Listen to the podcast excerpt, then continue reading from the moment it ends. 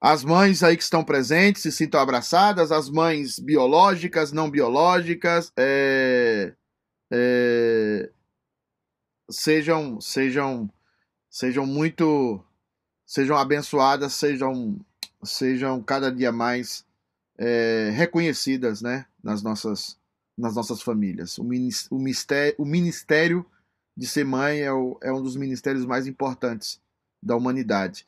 É, é, queridos, hoje nós temos um programa especial à noite no CityK United, no sofá. CityK United no sofá tem uma, uma, uma mensagem especial para as mães, é toda uma programação especial para as mães. Não, não, não esqueça de difundir. É, graças a Deus nós estamos tendo uma audiência em, acima de duas mil views, né, acima de dois mil, e tem sido uma grande bênção é, o programa para muitas pessoas espalhadas pelo mundo, tá? Então, é, divulga o programa de hoje que eu creio que vai ser uma bênção para as pessoas. É, queridos, uh, nós falamos sobre os argumentos é, da existência de Deus. E nós dividimos os argumentos em três. Aparece aí na sua tela três tipos de argumentos. Argumentos baseados na existência, na, na, baseados na natureza da alma humana, como Deus fez a alma humana argumentos baseados na natureza de como Deus fez o universo, né? As coisas que você vê aí, que você toca, que você percebe da natureza, e os argumentos baseados na história, na construção da história da humanidade. Então, nós vemos alguns argumentos interessantes. O primeiro que nós começamos a ver semana passada foram os argumentos é, ontológicos, ou seja, a crença intuitiva universal. Eu sei que essa palavra não é comum no meio das pessoas usar a palavra ontológico. O que é a palavra ontológico? A palavra ontológico é aquilo que está ligada ao ser. Ontologia é a relação do ser. Ou seja, eu, Pedro, sou um ser. E o meu ser vem com marcas que nascem comigo.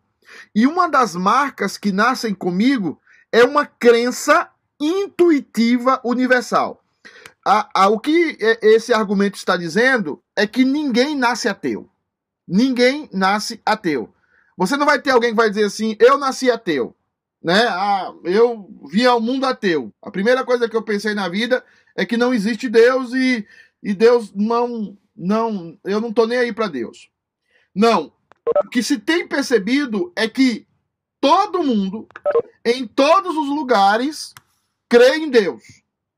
Não existe nenhuma aglomeração humana é, que não tem a ideia de Deus. É, toda família, a mais que esteja isolada, ela tem uma ideia de um ser superior. Ela tem uma ideia de um ser que fez todas as coisas. Então, esse argumento nós chamamos de argumento ontológico. É o argumento que está cravado no ser humano desde nascença. Ele precisa crer em algo. Ligado a, esses, a esse argumento, vem o argumento da necessidade moral, a necessidade de leis. A necessidade de leis. Então, qualquer ajuntamento humano, ele pressupõe leis. Por exemplo, você casa e no começo tudo é festa, né? Tudo é festa, você quer estar toda hora com a sua esposa, com seu marido, vocês não lembram nem de cozinhar, não lembram de fazer absolutamente nada, né? Esse tipo de coisa.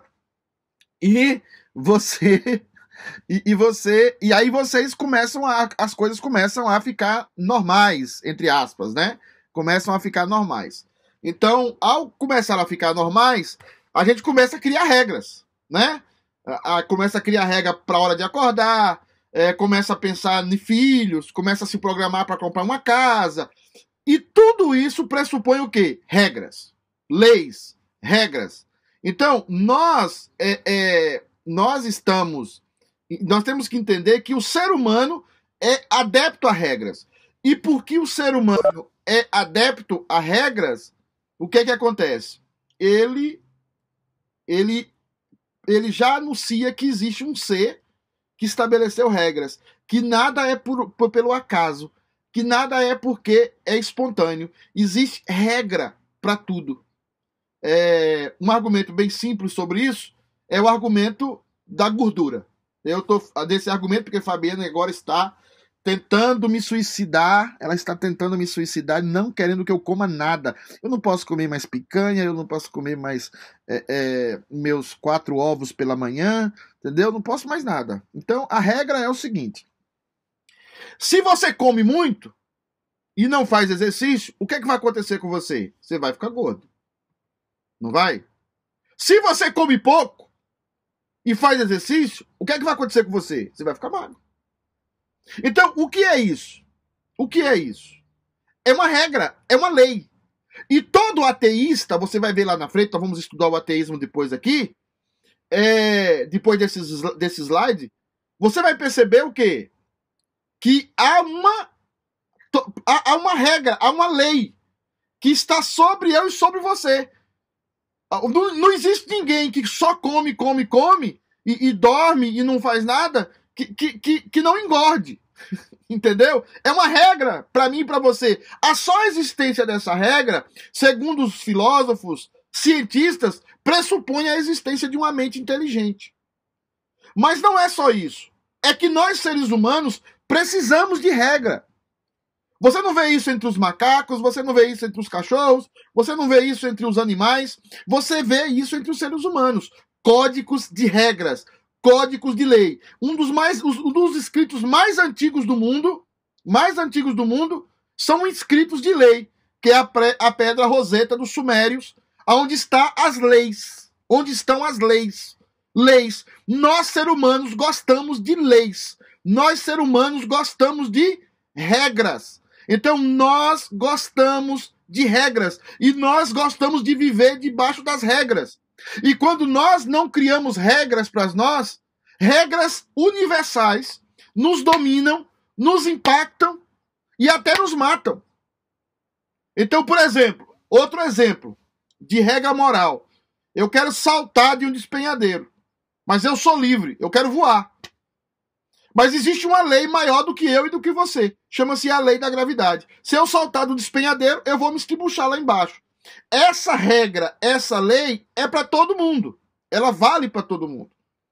Então isso pressupõe o quê? Que alguém escreveu essas regras, que alguém escreveu essas leis. Isso. Aí você pode olhar num, num, num, num clima superficial como eu estou olhando agora. Mas se você for mais profundo, a coisa é mais séria. Se você entrar na física, a física mesmo, você vai perceber que isso é muito mais sério. Você vai perceber que existe um número para definir a lei da gravidade, existe um número para definir a velocidade com que um corpo cai, dependendo da massa dele, na lei da gravidade. Você verá que existe uma lei que faz com que o avião despegue quando ele está na pista a tantos quilômetros por hora ou a tantas milhas por hora, ele sai do chão e, e a ciência confia nessa regra para fazer o avião, para fazer o foguete. A, as leis de combustão que, que está dentro do motor de um carro, de um pistão, quando um pistão ele pega fogo e ele faz com que a, a, o, o, os virabrequins comecem a rodar. Tudo aquilo são leis. E essas leis pressupõem o quê? Pressupõem um criador.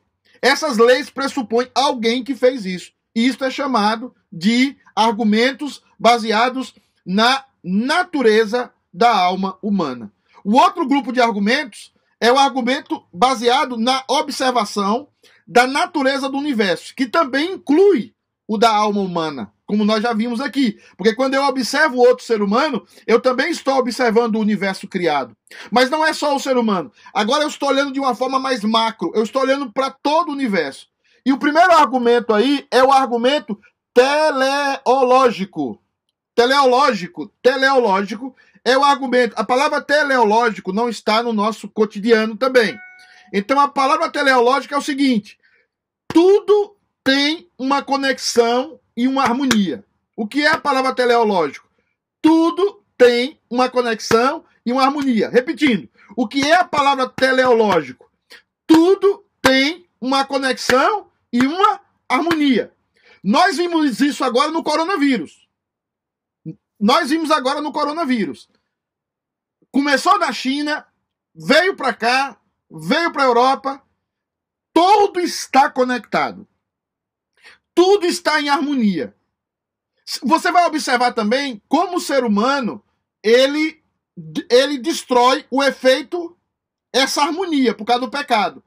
O pessoal está indo agora em cidades é, marítimas, em praias, que antes eram sujas, que, que antes não, não tinha, você não podia ver os peixes, você não podia ver os animais, e agora está empesteado de animais.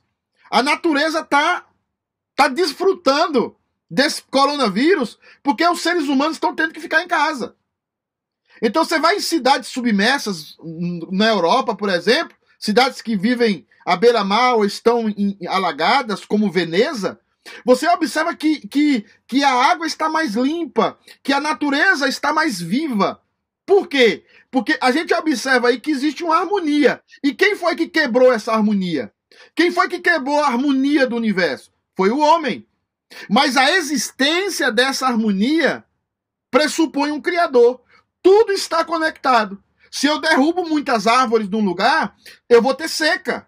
Se eu tenho muitas árvores no lugar, eu não vou ter seca. Eu vou ter gente com menos problema de pulmão, gente com menos problema de respiração. Porque a árvore, ela, ela, ela deixa o ambiente com mais oxigênio, a árvore, ela deixa o ambiente mais úmido para os meus pulmões.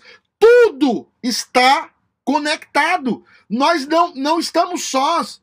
Se nós fazemos algo de errado com a nossa vida, isso influencia na vida dos nossos semelhantes. Se nós descumprimos regras aqui, isso influencia na vida de outros. Você observa bem isso numa família. Eu já observei uma vez isso, é, antes de estudar física, né? Eu observava minha mãe. Minha mãe sempre acordava às 5 horas da manhã. Sempre. Acordava às 5 horas da manhã. Eu acordava às 6 e meia da manhã, porque o meu ônibus, ônibus rural, saía às 7. Se a minha mãe não acordava às 5 horas da manhã, é o que, que ela fazia? Ela dava 40 horas, era diretora de uma escola, e ela fazia o café da manhã, o almoço, e deixava também um almoço grande para a gente poder requentar o almoço e comer na janta. Se a minha mãe não acordasse 5 horas da manhã, e se ela se atrasasse, ela tinha que entrar na escola dela às 7 e meia da manhã, eu tinha que entrar na minha escola na outra cidade às 7h15. Então o que, que acontecia? Minha mãe não acordava. Toda a harmonia na casa estava quebrada. Então, a gente não tinha almoço, a gente tinha a gente não tinha janta, tá? E tudo estava prejudicado. Por quê? Esse é um exemplo que tudo está conectado. Deus fez com que todos nós, de alguma coisa, estivéssemos conectados. É por isso que você vai ver a lei da convivência. Você precisa entender. Quando a gente vai para um país desenvolvido, a gente vê o que é a lei da convivência. A gente percebe o que é a lei da convivência. Porque aqui você não pode jogar lixo na rua. Aqui você, se você joga lixo, você é punido. Se você joga lixo numa rodovia federal, você é punido até com 10 mil dólares, tá? 10 mil dólares de, de multa. Por que isso? Porque eles sabem que existe uma lei da convivência. E isso nasce no Criador. Isso nasce em Deus. A, a, a, como eu vi, como eu vivo, pode prejudicar, abençoar os meus vizinhos. Quem está com o microfone aberto aí? Fecha, por favor. Eu, isso pode prejudicar e isso pode abençoar os meus vizinhos. Porque ninguém tá. Eu não tô só. E quem fez isso? Foi Deus. Esse é o argumento teleológico. Tudo está conectado e tudo está em harmonia. É por isso que se você, por exemplo, se um vizinho seu sair do equilíbrio emocional, ele pode matar a família dele, ele pode matar a sua casa, ele pode matar muitas coisas. E pode até ser gerado leis, né? Porque daquele desequilíbrio emocional que ele tem. Então, tudo está conectado. E essa relação de que tudo está conectado, meus amados irmãos, é a relação que prova que existe um ser inteligente por detrás. Um ser inteligente que, que colocou tudo em harmonia colocou tudo em harmonia. Tudo tem um propósito. E aí nós entramos em outra categoria do teleológico. Tudo tem um propósito. Você vai entender o seguinte: uh, por que que existe, por que que, por que que eu tenho, por que que que existe folhas de certos tipos em cada local do planeta? né? Você vai perceber que cada folha daquela obedece uma finalidade nas árvores. Frutos. Por que, que tem frutos aqui que não tem no Brasil, que não tem nas savanas africanas? Porque tudo obedece, tudo obedece a uma harmonia e a um propósito. Tudo tem um propósito. Quando Deus faz a penugem dos patos aqui, patos selvagens, de uma forma, é porque tem um propósito. Quando Deus faz o pelo do cachorro que mora aqui, é porque Deus tem um propósito.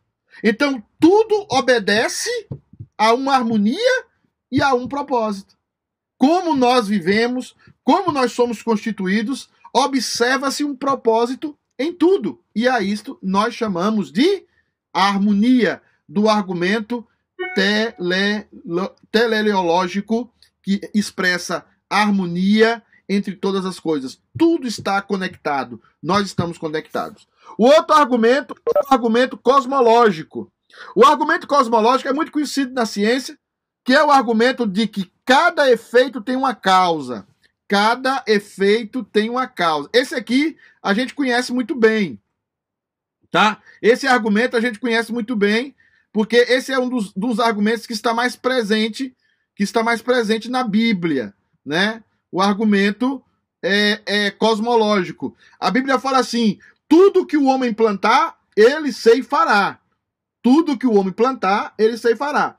Esse, esse é parte, claro que está falando de, de, de, coisas morais e de coisas espirituais, mas ele também tá, se refere a tudo que acontece no universo. Se você trabalha duro, se você é honesto, o que, é que vai acontecer com você? Geralmente você vai se dar bem na vida. Vai demorar, vai ser mais lento, né? Não significa que você vai ficar rico, mas você vai ficar bem na vida. Se você rouba, se você faz tudo prejudicando os outros, você pode até ficar rico, mas você vai se dar mal da vida lá no seu coração, né? Lá na sua alma. Mas gente assim geralmente também acaba presa. Então, o argumento cosmológico, ele vai dizer o seguinte: cada causa tem um efeito. Cada efeito foi por causa de uma causa. E isso pressupõe também um Criador. Ou seja, Deus é justo. E Deus se responsabiliza para que cada ato meu bom tenha uma causa boa. Cada ato meu ruim tem uma causa, uma causa ruim. Por quê? Porque ele é justo. E alguns estudiosos já estudaram a história da humanidade, a história de ladrões, a história de déspotas, a história de ditadores, a história de políticos corruptos. Todos eles receberam a paga. E isso tem a ver com o argumento cosmológico. Toda causa tem um efeito. Isso nós vimos no Brasil, acerca das águas, principalmente no estado de São Paulo. O estado de São Paulo, irmãos, é um dos estados mais ricos em água do, do mundo. Não só do Brasil, do mundo. Já que o Brasil é o país que possui a maior bacia hidrográfica do mundo. Do mundo.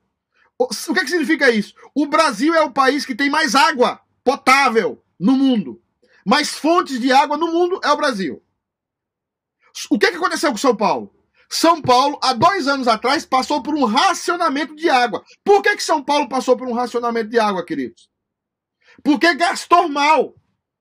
Porque, é porque gastou de uma forma desequilibrada. E o que, que acontece? Toda causa tem um efeito. Então, as coisas não estão ao azar. As coisas não estão no ocaso, no acaso. As coisas estão debaixo da soberania de Deus e das regras que Deus estabeleceu. Eu vou repetir isso. Tudo está de trás, de, debaixo da soberania de Deus e das regras que Deus estabeleceu. Se eu sou uma pessoa que cuida de outras pessoas, se eu sou uma pessoa que ama outras pessoas, se eu sou uma pessoa que semeio o bem por aí, eu vou colher coisas boas, porque Deus é responsável por isso. Deus é responsável para que Cada um receba a sua paga. Por isso que os estudiosos falam muito sobre isso. Tem que existir um Deus. Por que, que tem que existir um Deus? Porque as pessoas que fazem coisas ruins, as pessoas que fazem coisas nefastas sempre recebem consequência. Mas não é só isso. Qualquer coisa na vida, qualquer ato na vida físico, qualquer ato da vida moral recebe uma paga. Ou boa, ou ruim. E isso é o argumento cosmológico. E tu está permeando a física. Tudo, toda causa possui um efeito. E todo efeito possui uma causa. Isso pressupõe o quê? Que existe um Deus. Que existe alguém por detrás. Que formulou essas regras. Que formulou essas leis. Outro, o outro grupo de argumentos é o argumento baseado na história. Esse argumento fala primeiro do argumento do consenso universal de religião, que nós já falamos um pouco sobre ele. Eu, eu, eu avisei para vocês que a aula de hoje é uma aula mais filosófica. Esse argumento aqui, queridos, é um argumento do consenso universal. O que é isso? Os sociólogos de todo mundo detectaram que em cada agrupamento de pessoas no mundo tem uma religião. Os povos mais remotos da Terra, os povos mais distantes, os povos mais inóspitos da Terra têm uma religião. Todo mundo tem uma religião. Gente, que é isso? Que é isso? Todo mundo. Então, esse é o argumento que na história da humanidade nunca surgiu nenhuma civilização que não tivesse religião. Então, esse é um argumento do seguinte: a religião está presente na vida do ser humano. E isso você não vê na vida dos macacos, isso você não vê na vida dos elefantes. Você não vê os elefantes adorando a Deus. Você não vê os elefantes fazendo uma reunião para adorar o seu criador, né? Ainda que eles que eles adorem o criador pela sua existência, pelo, pela sua fala, pela, pelo seu pela, pela sua maneira de existir, eles, eles glorificam o Criador. Mas eles não glorificam o Criador de forma racional como nós. Eles não organizam religiões como nós organizamos. E isso é o argumento da universalidade da religião. E o outro é o argumento estético. E esse aqui é o argumento que lá no seminário é que dava mais dava mais risadas, né? Porque no argumento estético existem. Vai dizer o seguinte: desculpa aí os irmãos que são mais feios como eu, tá? Existem coisas que são absolutamente bonitas e coisas que são absolutamente feias. Então, o que é isso, pastor? A beleza existe. Ela é absoluta. E a feiura também existe. E ela é absoluta. Ah, beleza é uma, é uma maneira de ver. Não, não. Isso não existe na filosofia. Tá? Ou, ou é feio ou é bonito. É? é claro que hoje, pelas doenças emocionais, as fragilidades emocionais do ser humano, nenhum ser humano chega a dizer assim: eu sou feio e vou tentar melhorar, entendeu? Eu, eu sou feio e, e vou tentar fazer a barba, vou tentar dar uma melhorada, mas eu tenho consciência que eu não sou um cara, que eu não sou um Brad Pitt, né? É, eu não tô. Veja bem, eu não estou falando aqui que são pessoas melhores do que outras. Não, eu estou falando de conceitos absolutos de beleza e de feiura. E esse conceito absoluto de beleza e de feiura está presente na humanidade. Quem colocou isso? O Criador. A beleza, ela é absoluta. Tem um cara que eu vou dar depois aqui, em algum momento, a, a bibliografia, mais livros para vocês, que é o C.S. Lewis. C.S. Lewis é aquele que escreveu as Crônicas de Nárnia. Ele fala muito sobre conceitos absolutos e fala muito sobre conceitos é, é, relativos. E um dos conceitos absolutos que ele fala é o conceito da beleza. Por isso que existem as artes. Por isso que a gente contempla a natureza. Por isso que a gente vai depois, assim, no final do dia, ver o pôr do sol. Tem gente que ama ver o pôr do sol. E, e essa era uma, é, uma, uma tradição dos povos mais antigos, ver o pôr do sol. Que é uma das coisas mais lindas quando, quando o sol entrelace nas nuvens e formam diversos tipos de cores, né? Você percebe ali a beleza. Então, a beleza ela é absoluta. E é por isso que o novo céu e novas terra será recheado de beleza, porque nós seres humanos gostamos de beleza. Isso está em nós, isso é inato em nós. Nós achamos as coisas bonitas, como também achamos as coisas feias. As coisas ficaram são bonitas porque Deus as fez. E as coisas são feias porque o pecado contaminou cada um de nós. Então, nós temos aqui alguns argumentos da existência de Deus. O argumento de que existe uma crença intuitiva em cada ser humano. O argumento de que onde há ser humano existem regras, existem leis. Não existe sociedade anarquista. A própria sociedade anarquista já pressupõe as leis anarquistas. A ideia de como o universo funciona. Nós vemos que existe harmonia no universo. Se o Sol parar, nós morremos. Porque o Sol está girando em torno da galáxia, nós estamos girando em torno do Sol. E a Lua está girando em torno de nós. E nós estamos aqui por causa dos movimentos de rotação e translação da Terra, criando-se uma gravidade, aonde eu tenho condição de estar falando com você e você falando comigo. Tudo está conectado. Se o Sol parar, se o universo parar, nós todos morremos, nós todos desaparecemos. Porque está tudo conectado. Falamos do argumento cosmológico, por causa também dessa harmonia, existe uma causa e efeito. Essas leis são rígidas.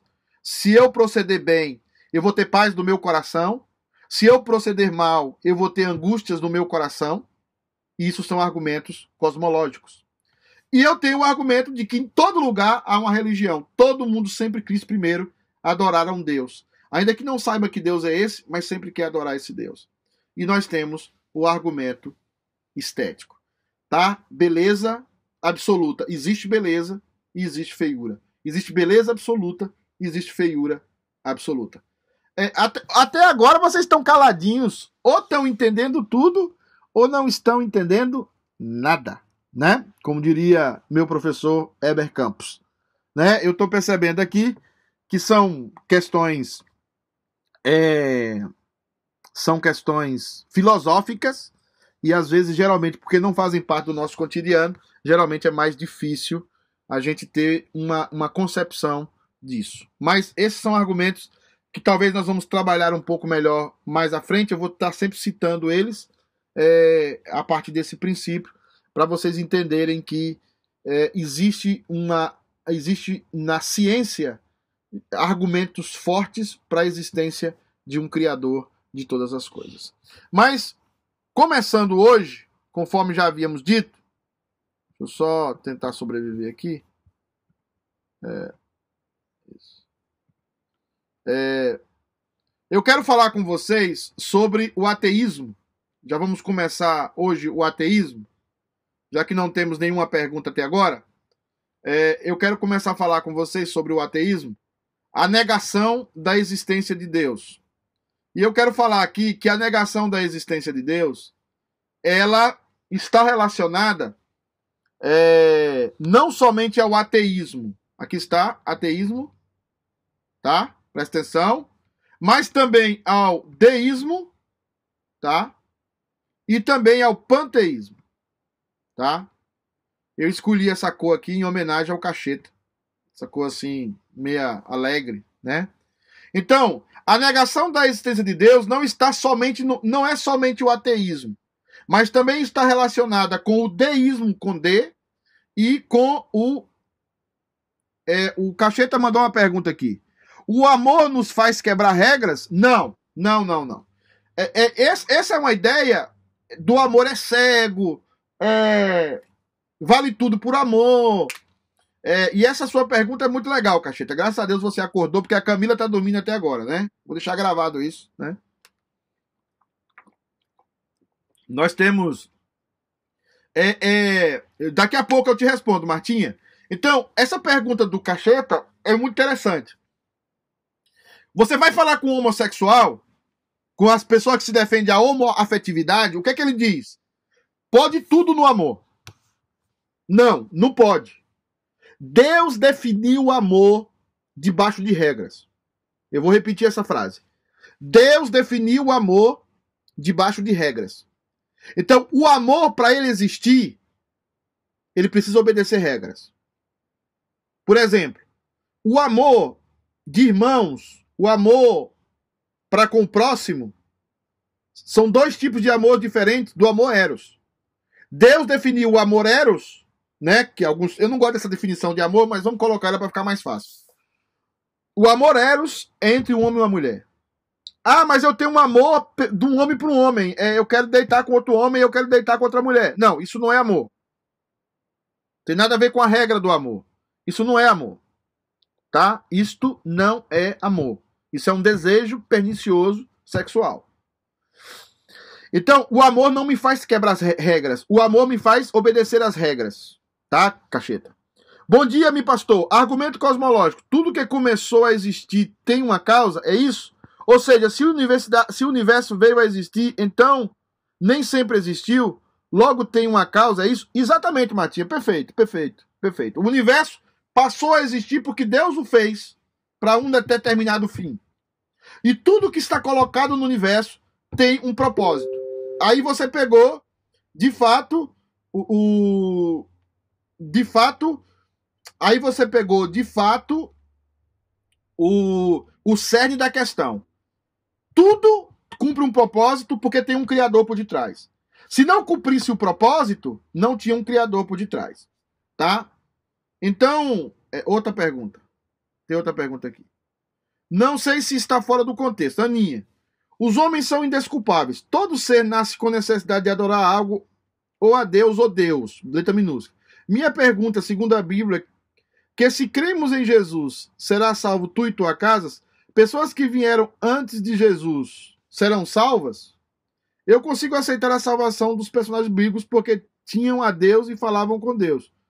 O que não tinha não, não, não serão salvos porque não tinham Deus e nem Jesus apesar de viverem tementes ao Criador e não saber o que eram. Olha, se eu entendi sua pergunta, Aninha, é o seguinte: antes da vinda de Jesus, as pessoas eram salvas porque criam que Jesus viria. Então vamos colocar. Quando Deus fala para Eva, Eva, da tua barriga nascerá aquele que esmagará a cabeça da serpente. Eva crê nessa palavra. Então Eva foi salva por quê? Porque ela creu que o Messias viria. Então, quando é que eu vejo isso? Quando ela pede a Deus um outro filho depois de, de, de da morte de, de Abel. E aí nasce Sete. Quando Caim matou Abel, ela pede um outro filho. Então ali representa que ela cria na promessa. E aí você vai ver isso com, a, com, com, com Abraão, você vai ver isso com Isaac, com Jacó, você verá isso com Davi, Todo o Velho Testamento está permeado de pessoas que vieram antes de Jesus encarnado, né? E que eles foram salvos porque criam. Nós somos salvos porque cremos que ele já veio. E os do Antigo Testamento eram salvos porque criam que Jesus viria. É isso, né? É isso. Então, vamos seguir aqui. Nós temos a negação da existência de Deus. Mas a pergunta do cachete foi muito interessante. Parabéns, Cacheta. De vez em quando você acerta, né? É, é raro, mas você acerta, tá? Né? Você acerta.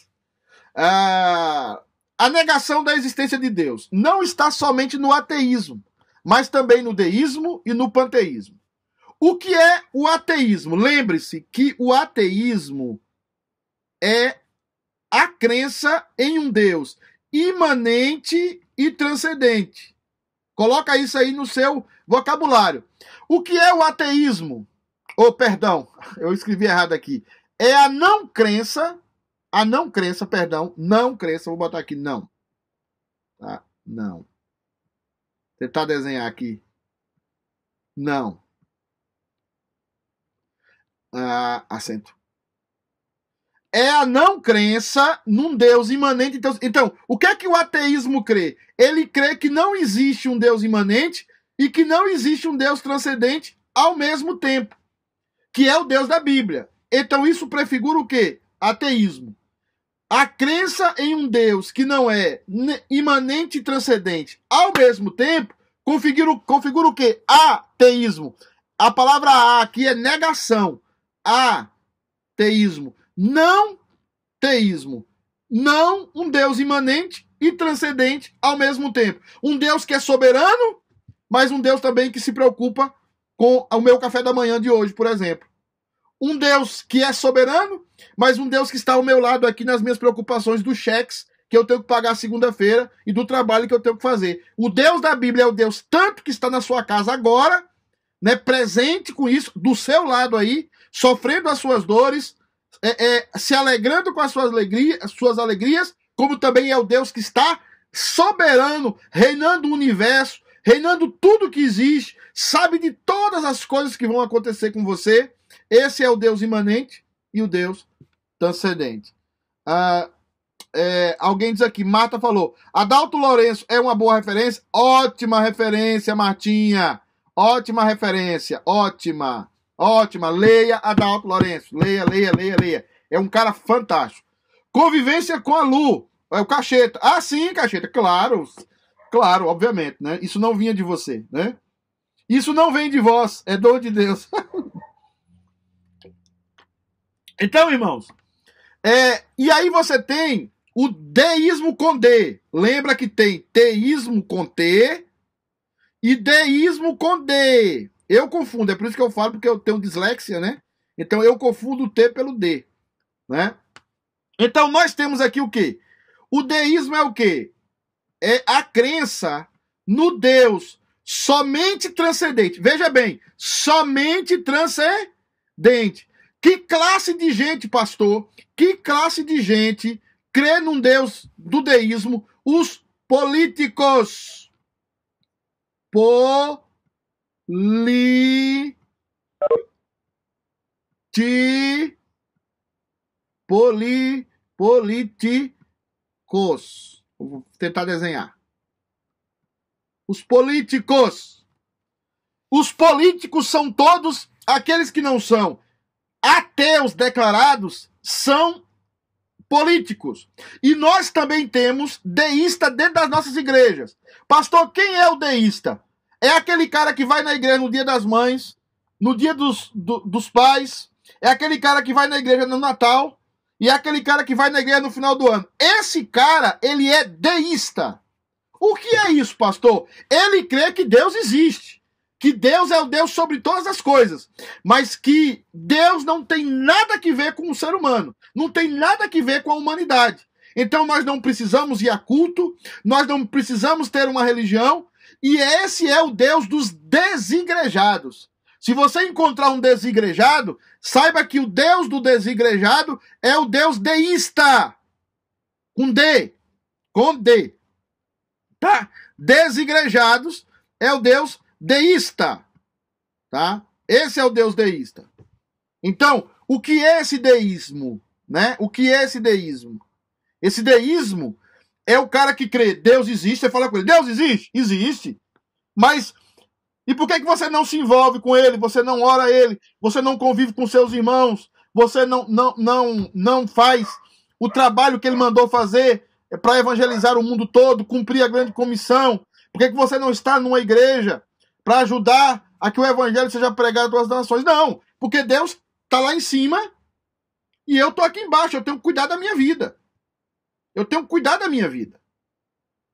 E às vezes ele não demonstra isso de palavras. Nós vamos ver isso aqui mais para frente. Ele não demonstra de palavra, mas ele demonstra de atos. Então é um filho de crente que estudou na faculdade, não tem coragem de dizer que é ateu, mas ele só vai na igreja quando ele quer. Tudo isso são os caras que são deístas.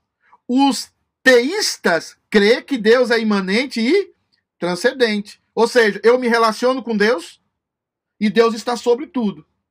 O deísmo diz: eu não tenho que me relacionar com Deus porque Deus já me fez e Deus me colocou um cérebro e eu não tenho que fazer nada. Eu tenho que agir tudo de acordo com a minha vontade e o meu gosto. Então esse é o deísta. Você vai encontrar esses caras dentro da igreja. Você vai encontrar pastores que se comportam assim. Você vai encontrar presbíteros que se comportam assim.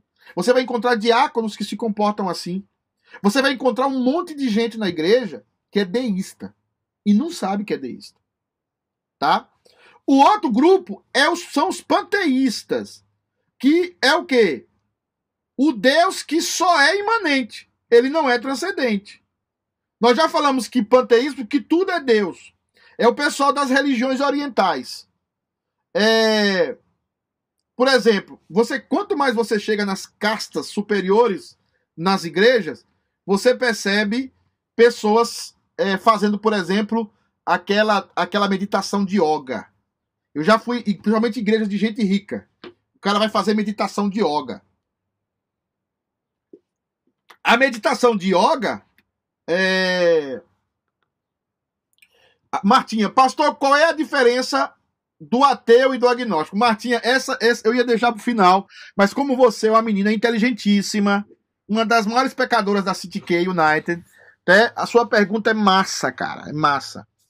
O ateu, biblicamente, ele também pode ser um agnóstico. Mas a divisão técnica é a seguinte: o ateu é o cara que não crê num Deus imanente e transcendente. É o ateísta. Ele não crê num Deus imanente e transcendente ao mesmo tempo. E o que é o agnóstico? O agnóstico é o deísta, com D. O agnóstico é o quê? A palavra A é que Deus, ele, ele sabe que tem um Deus, mas sabe que nós não podemos conhecê-lo. Ou seja, o que é o agnóstico? Ele sabe que tem um Deus, mas ele diz que nós não podemos conhecê-lo. Por isso a palavra agnóstico. Agnóstico. Ou seja, não conhecível. Ele existe, mas ele não pode ser conhecido. Por isso chama agnóstico. Que é a base dele qual é? É o deísta. Nós vamos estudar, o, nós vamos estudar em detalhes o agnosticismo, se o pessoal aqui tiver paciência, né? Nós vamos estudar o agnosticismo. Mas qual é a base do agnosticismo? A base do agnosticismo é o deísmo. Ou seja, Deus existe, mas eu não posso conhecê-lo. Então eu não posso, eu não tenho que me relacionar com ele. Eu tenho que cuidar da minha vida. E isso reflete aonde? Na minha vida diária, na igreja, nas minhas relações, tá? Por isso que o político, o que, que o político faz? Eu vou resolver a minha vida. Eu vou resolver o problema do mundo. Por isso que a maioria dos políticos não são fervorosos, não vão na igreja no domingo, não tem um compromisso com a igreja, não tem um, um compromisso de, de orar a Deus todos os dias, de buscar a Deus e de se relacionar com outras pessoas. Porque ele é deísta e o deísmo quase sempre é agnóstico. Agora existe o gnosticismo. E o que é o gnosticismo? O gnosticismo é que nós podemos conhecer a Deus plenamente totalmente. Porque nós também somos deuses. Que é o que eu estou falando agora aqui, ó. O panteísmo. Deus não está acima de nós. Deus está no meio de nós. Que é a questão das meditações orientais. Né? Tem gente que fala assim, gente, eu vou fazer aquela, eu vou aprender a respirar, né? Aquelas questões de aprender a respirar, você tem que tomar muito cuidado. Porque essas questões de meditação, de emagrecimento, de, de exercícios, tudo isso, alguns têm origem oriental. E todos os orientais, que não são baseados na Bíblia, são panteístas, são gnósticos. Não são agnósticos. Gnóstico, agnóstico. Gnóstico, agnóstico. Gnóstico são panteístas. Agnósticos são deístas. Tá? Então, o, o, o, você começa a entender o seguinte: essa mesa é Deus, o meu cachorro é Deus. Né? Já imaginou o meu cachorro Ob, né? O cara achar que é Deus, né? Ob é terrível. Então, é, é, é, é tudo é Deus para ele. A ameba é Deus, o, o micróbio é Deus, o, o, o, o, coronavírus é Deus, é, é, o, né? tudo é Deus, né? né? Ah, Aninha, o senhor estava começando a falar sobre yoga. Sim, yoga é uma meditação. Yoga é uma meditação onde você aprende a liberar sua mente. É um tipo de transe light que é feito no, no, nas religiões orientais. Que é a ideia de você baixar todas as suas defesas, você se liberar de toda preocupação aí você tem a ideia da respiração. Você libera mais pensamentos e você respira bons pensamentos. Você libera mais pensamentos e você respira bons pensamentos. Isso já foi definido pelos teólogos, melhores teólogos do mundo, como invocação. É uma invocação light, mas é uma invocação de demônios. Para... A gente tem a ideia de Satanás, eu já disse, como Satanás da Idade Média. Não tem nada a ver. Satanás é rasteiro. Temos que lembrar que antes do evangelho, Satanás enganava as nações. E a yoga nasce em nações que foram enganadas por Satanás. Lembra, a Bíblia fala: Satanás enganava as nações. Mas agora ele não pode mais enganar as nações porque veio o evangelho. O evangelho antes estava circunscrito à etnia de Israel. Mas Deus agora envia o evangelho para que seja pregado a todos os povos. É por isso que Jesus fala: Eu vi Satanás cair como um raio. Porque ele enganava os povos. Então, quando você entra na yoga, por exemplo, que é uma discussão, a yoga é um problema sério. Porque você aprende a se desligar do mundo, você aprende a se desligar dos problemas. É como aquela música lá que o pessoal me criticava, mas nunca arrumaram é, é, condição teológica para isso. É, é a, aquela. É, ao orar no Senhor, vem encher-nos com teu amor para o mundo agitado esquecer. Já viu, já viu essa, essa coisa? Hã? Já viu isso? Para o mundo agitado esquecer. Não, a oração não é para esquecer o mundo agitado. A oração não é uma meditação de yoga. A oração é para nós lembrarmos que o mundo está ruim mesmo. A oração é nós lembrarmos que precisamos orar. A oração é para é sofrer a angústia da alma mesmo. Tá? É para termos dores de parto na oração. Porque nós, nós nunca fugimos da realidade. O cristão nunca foge da realidade. O cristão nunca entra numa bolha. O cristão ora ainda mais consciente da realidade e ainda mais consciente da dor. Agora, obviamente que sobre tudo isso, Deus manda o seu consolo. Mas o consolo não quita a realidade, como foi com Jesus. O anjo foi consolar Jesus no Getsemane, mas Jesus continuou na realidade que ele tinha que ir para a cruz.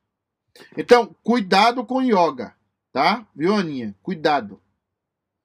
Perdoe a minha ignorância, mas eu fiz uma pergunta sobre o católico. Eu não vi, Mar. Eu não vi, Joana. Perdão. A minha, mas eu fiz uma pergunta sobre o católico que é cristão, mas também acredita que os santos são intermediários de Deus. Olha, é, Joana, existe católicos que são salvos. Tá? Eu vou repetir essa frase. Existem católicos que são salvos. Eles creem no Senhor Jesus, eles creem na salvação, Agora, eles estão debaixo de uma cultura que é a cultura dos santos. Eles creem, como você falou, na intermediação dos santos. Esse pessoal, geralmente, ele, eles, eles não usam muito os santos. Até mesmo na hora da oração, eles buscam sempre Jesus, eles buscam sempre Deus. Eles estão sempre fugindo dessa intermediação dos santos, porque a Bíblia fala que é somente um mediador entre Deus e os homens, que é Jesus Cristo, né, o nosso Senhor. Então, o que é que eu estou dizendo aqui? Que o católico, ele pode ser salvo, mas ele precisa, na minha opinião, aí é uma opinião pessoal, ele precisa sofrer um progresso onde ele vai deixando toda a tradição católica para trás e vai abraçando mais o cristianismo em, através de somente Cristo. Então ele é salvo dentro da religião católica ele começa um processo de deixar a, a, interferência dos santos. E a mais difícil é Maria. Eu vou falar talvez sobre Maria hoje, lá no programa O Nights no Sofá. O porque ele não tem uma relação com Maria. Maria não é somente uma relação espiritual. Maria, para o católico, é uma relação sentimental. Né? É uma relação sentimental. Então, como a questão, isso reflete dentro das igrejas presbiterianas, das igrejas é, né? Então eles, eles, eles devem caminhar para eliminar completamente os santos e talvez a última linha seja seja Maria. Mas existem salvos na Igreja Católica, mas eles precisam estar em processo de santificação. É... Os céticos, Marta fala, os céticos são pessoas que não creem é, naturalmente. Existem cristãos céticos, né? Que, que é uma dificuldade como Tomé, Tomé era cristão, era crente, mas ele tinha uma dificuldade. Ele diz: Olha, eu preciso botar o dedo aí nas feridas, senão eu não creio. Eu, eu preciso tocar, senão eu não creio. E Jesus fala: Não, toca aqui nas minhas feridas. Existem crentes assim, com esse problema, com essa dificuldade. Mas a palavra cética ela é mais geral. Né? Agora, os, os deístas, os, os panteístas, os ateístas estão no grupo dos céticos. Né? É, esses que acreditam nos santos são os deístas? Ah, não, não, não, não, não. Esses que acreditam nos santos estão mais para panteístas, Joana, mais para panteísmo. Porque é a relação mais próxima. Porque qual é a ideia da, da Igreja Católica gerar santos? Qual é a ideia da Igreja Católica ter muitos santos? É a ideia de aproximar Deus das pessoas. Como as religiões pagãs que o catolicismo avançava na época das cruzadas, na época da expansão do cristianismo pelo norte da Europa, cada povo daquele tinha um santo, tinha uma santa, tinha, tinha um deus, uma deusa. Então o catolicismo, para substituir esses deuses e deusas, foi criando os santos, foi criando São José, Santo Antônio, Santa Luzia, foi criando um santo para cada um, um santo para o olho, um santo do cabelo, um santo do órgão sexual, um, um santo do catamento. Foi criando santos para áreas da vida. Isso é panteísmo, panteísmo dentro do cristianismo, que é o que a Igreja Católica trabalha muito isso, né? É, é, é, é a crença no Deus somente imanente. Ou seja, o Deus que se relaciona, o Deus que sofre conosco, porque esse Deus é verdadeiro. Mas ele não é só isso. Ele é também o Deus transcendente. Ele é o Deus que está sobre todos, o Deus soberano, né? E ele atua nesses dois conceitos com bastante equilíbrio e sem perder nenhuma dessas duas essências principais dele, né? Então, nós temos aqui, irmãos, nós estamos terminando o nosso tempo. Nós temos aqui então um quadro que se prefigura que nós vamos trabalhar ateísmo no ateísmo propriamente dito, nós vamos trabalhar ateísmo no deísmo, nós vamos trabalhar ateísmo no panteísmo. O que nós vemos aqui, eu só dar aqui uma. É, perdão. É, eu vou voltar aqui. Então, nós temos aqui alguns textos para nós pensarmos para a semana que vem. Eu gostaria que você prestasse atenção. Já estamos acabando a aula. Eu sei que a aula hoje foi um pouco mais chata, mas vai ter aulinhas chatas, tá? Muito chatas. Iraci. É, não, deixa eu ver aqui. Primeiro, Joana, aquela primeira pergunta sua não tinha visto. Perdão. Eu não gosto de yoga, não. Só lembrei o senhor do assunto que estava. Do, do assunto que estava em pauta, não é isso? do assunto que estava falando. Obrigado, Aninha. É possível uma pessoa deísta tomar uma decisão e ser transformado ou precisa de uma intervenção divina?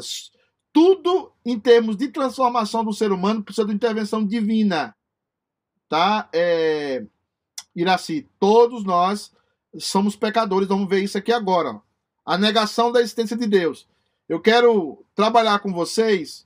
O, o, quem não fez nenhuma pergunta hoje foi o, o como é o nome dele? É o Everton, né? O Everton deve estar tá dormindo, né? Com certeza está dormindo, né? É, com certeza. É, o cara não vai na escola dominical porque com certeza está dormindo, não é isso? Eu tô indo bem devagar. Gente, onde é que nasce, onde é que se formula as maiores teses da negação de Deus? Aqui eu termino hoje, tá? Onde é que está as maiores teses?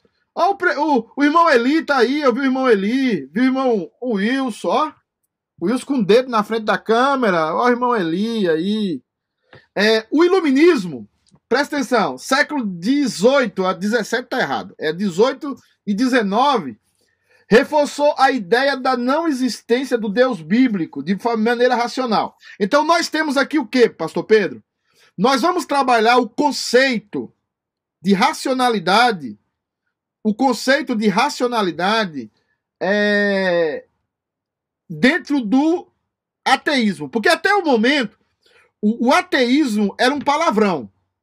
Você, quem não tinha, quem não tinha um Deus nas sociedades antigas era intelectualmente fraco, era chamado de bárbaro, era chamado de uma pessoa que não tinha ordem.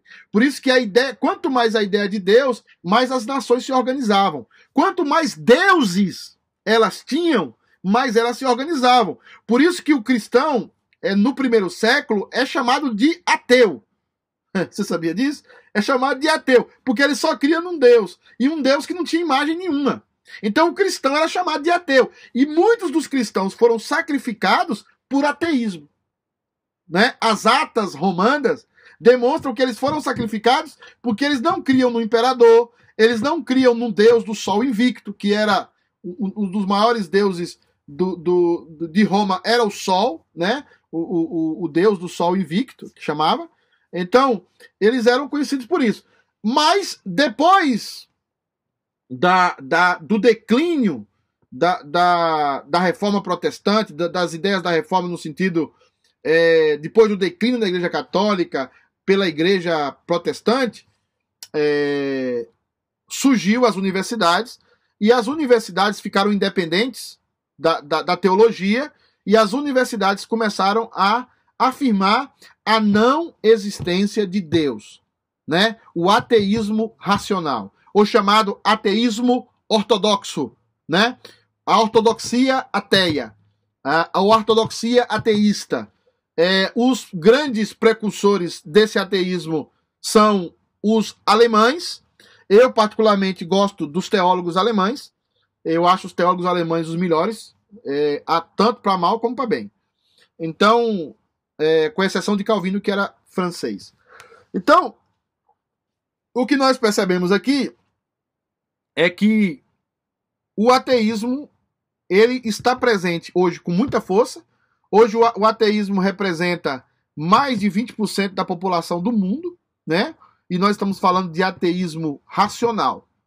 É, porém, né, eu coloco aqui, porém, o ateísmo ele, ele não é natural no homem. Né? O ateísmo não é natural no homem. Ele é consequência, e nós vamos ver isso, de algo que nasce no homem, mas o ateísmo não é natural no homem, tá? Ele nasce aonde o ateísmo? No coração pecaminoso do homem.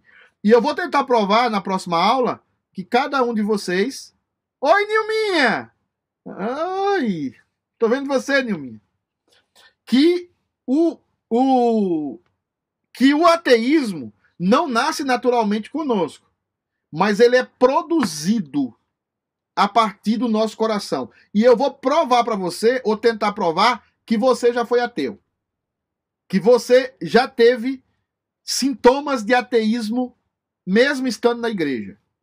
Tá? A gente vai trabalhar sobre isso na próxima aula. Até o Alice, vejo o Alice aqui hoje, grande Alice, homem de Deus, está aqui hoje. Irmãos, Deus abençoe. Alguém tem alguma pergunta mais? É, o Iraci fala. Ah, o Bené tá aí com o Iraci, a Ritinha, o Edson, Edson e a Tânia. É. Do, desses aí, os, os únicos crentes é a Rita e a Tânia. O resto precisa tudo deixar de ser ateu. Tá? Deus abençoe, queridos. Nossa aula acabou. Deus abençoe. Voltamos com o ateísmo semana que vem. Abraço Tchau, todo mundo. Tchau, pessoal. Abraço. Que bom ver vocês, gente. Tchau. Tchau, tchau. Aqui,